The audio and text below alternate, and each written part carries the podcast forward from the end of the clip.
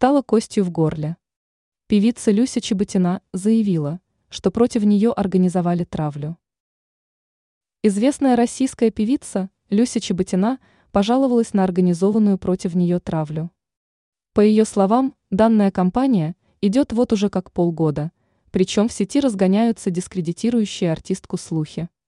А еще Люся подметила, что ее фразы вырывают из контекста и преподносят в совершенно ином свете. Чеботина выдвинула гипотезу о том, что стало у кого-то костью в горле, и этот кто-то платит за то, чтобы репутацию певицы регулярно подмачивали.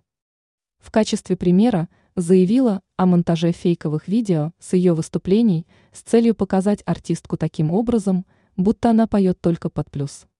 Только люди, которые это делают, словно не задумываются о том, что в этом мире все возвращается, цитирует представительницу эстрады газета «Ру».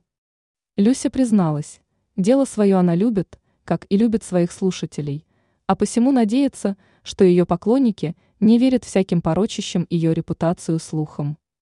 Ранее певец Сергей Лазарев сообщил, что Лере Кудрявцевой в Минске стало совсем плохо.